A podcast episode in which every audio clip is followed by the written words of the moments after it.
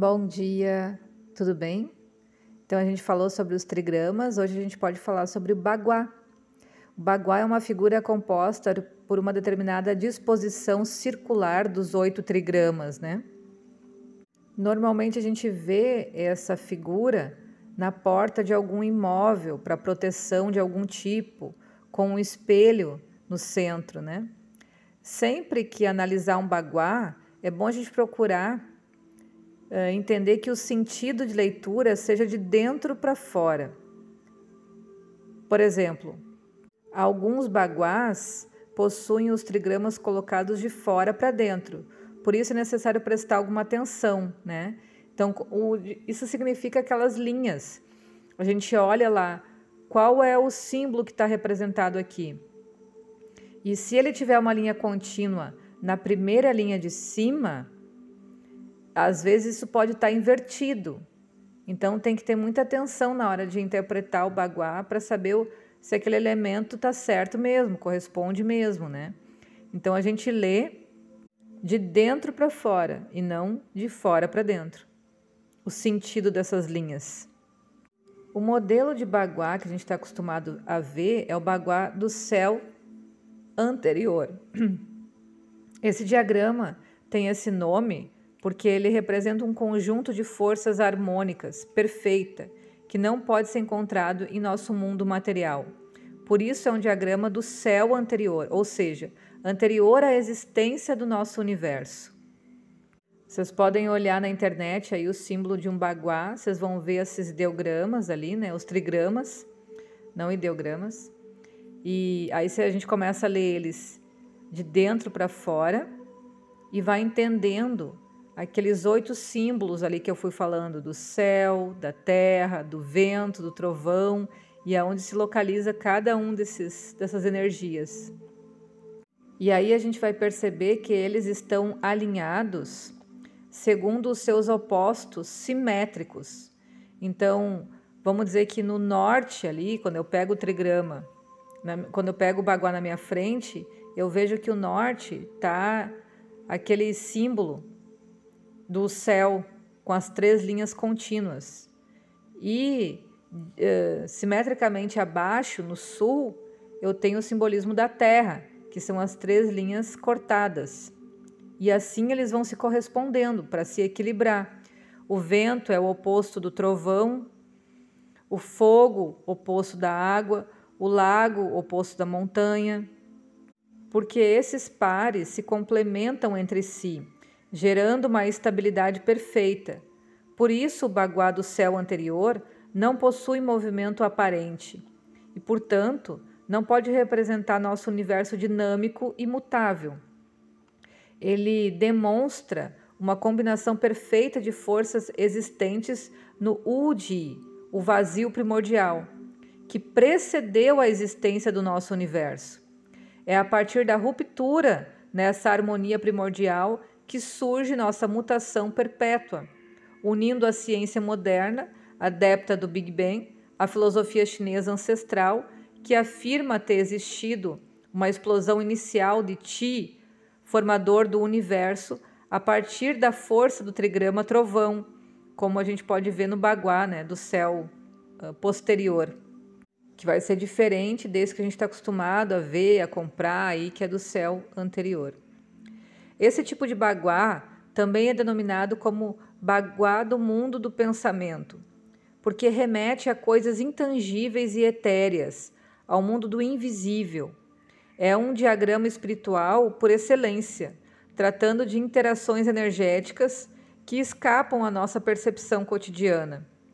Suas aplicações práticas existem principalmente dentro desse campo espiritual ou de proteção é o desenho indicado para camisetas, bonés, logotipos, quadros e demais, demais peças de decoração por ser altamente harmonizante. Também é usado para confeccionar amuletos e talismãs, pelas suas propriedades de filtrar energias nefastas e promover as energias benéficas por sintonia energética. Quando a gente analisa energeticamente o símbolo, se percebe imediatamente que o baguá correto para se colocar na porta de entrada de um imóvel de modo a promover a filtragem das energias perversas que possam entrar por ela, no Feng Shui, né? A maioria dos objetos vendidos normalmente em lojinhas esotéricas está incorreto e pode causar danos às pessoas. Então, quanto mais a gente aprende, mais a gente pode agir conscientemente dentro do que a gente está procurando equilibrar, né? A gente sai do mundo visível da matéria, de simplesmente ter alguma coisa ali sem nem saber para que serve, e começa agora a ter profundidade de conhecimento. Quando a gente fala do baguá do céu posterior, que é diferente, esse desenho é muito utilizado em um sem número de aplicações em nosso mundo real do Feng Shui, a medicina chinesa. A sua configuração de trigramas representa um estado cíclico que nos remete ao mundo das mutações, ao nosso próprio universo.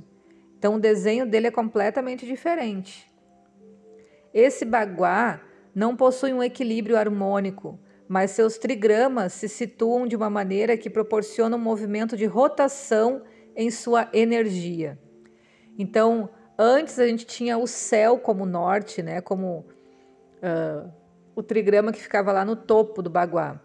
Agora, nesse do céu posterior, a gente vai ter o fogo, que é uma linha contínua, uma linha cortada e uma linha contínua.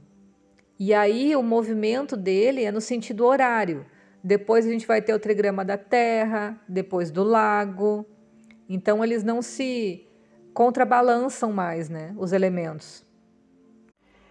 E nesse baguá tudo começa no trovão, que como a gente viu, é a energia explosiva de crescimento, o incitar que origina os movimentos. O vento, o penetrante, espalha essa energia difundindo-a suavemente por todo lugar. Ela atinge o auge no fogo, o aderir, né? Brilho por excelência e o ápice da energia.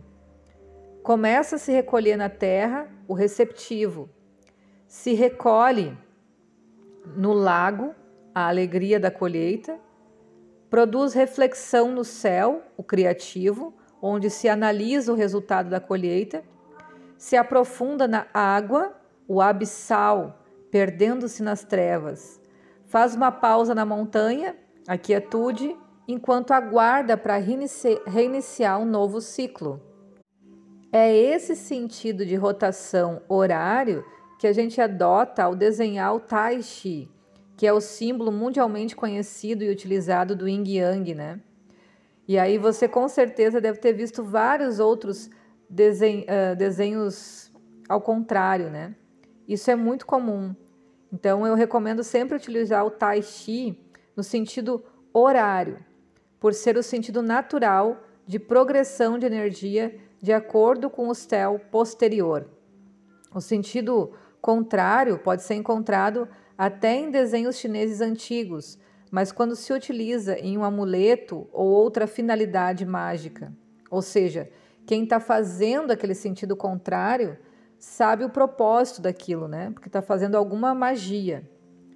Perceba que a magia nada mais é do que manipular as forças da natureza para utilizá-las em seus objetivos. E o Tai Chi, ao contrário, cumpre esse papel. A maioria das pessoas utiliza qualquer tipo de desenho sem pensar direito, mas tudo deve ser sempre estudado antes de ser utilizado.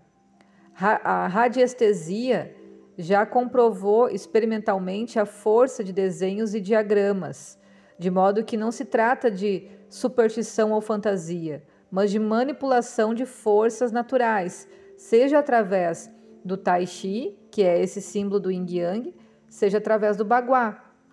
Então, a forma correta que ele está falando do sentido horário é a gente ter o lado branco posicionado do lado esquerdo. E, ou seja, para cima, o movimento para cima, que já diz que o sentido está sendo horário desse movimento, né? E também a gente pode fazer uma analogia entre o baguá do céu posterior é, e como isso acontece no transcorrer do dia, né? Para a gente compreender melhor o fluxo de Ti Vemos que o trigrama montanha situa-se na posição correspondente a três horas da manhã. Já saiu na rua nessa hora? O silêncio é opressor. Não se encontra nem cachorro vira-lata. É a hora em que os animais noturnos estão se recolhendo e os diurnos ainda não saíram.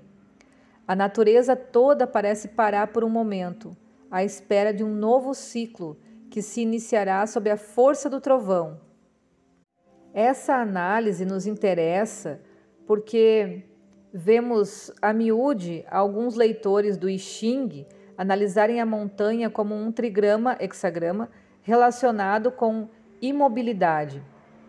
Cuidado! O I Ching nos mostra que o universo está mergulhado em constante mutação, em constante movimento. A imobilidade mostrada pela montanha se refere a uma pausa momentânea enquanto se estabelece uma mudança de sentido, de ciclo, de polaridade ou outra qualquer.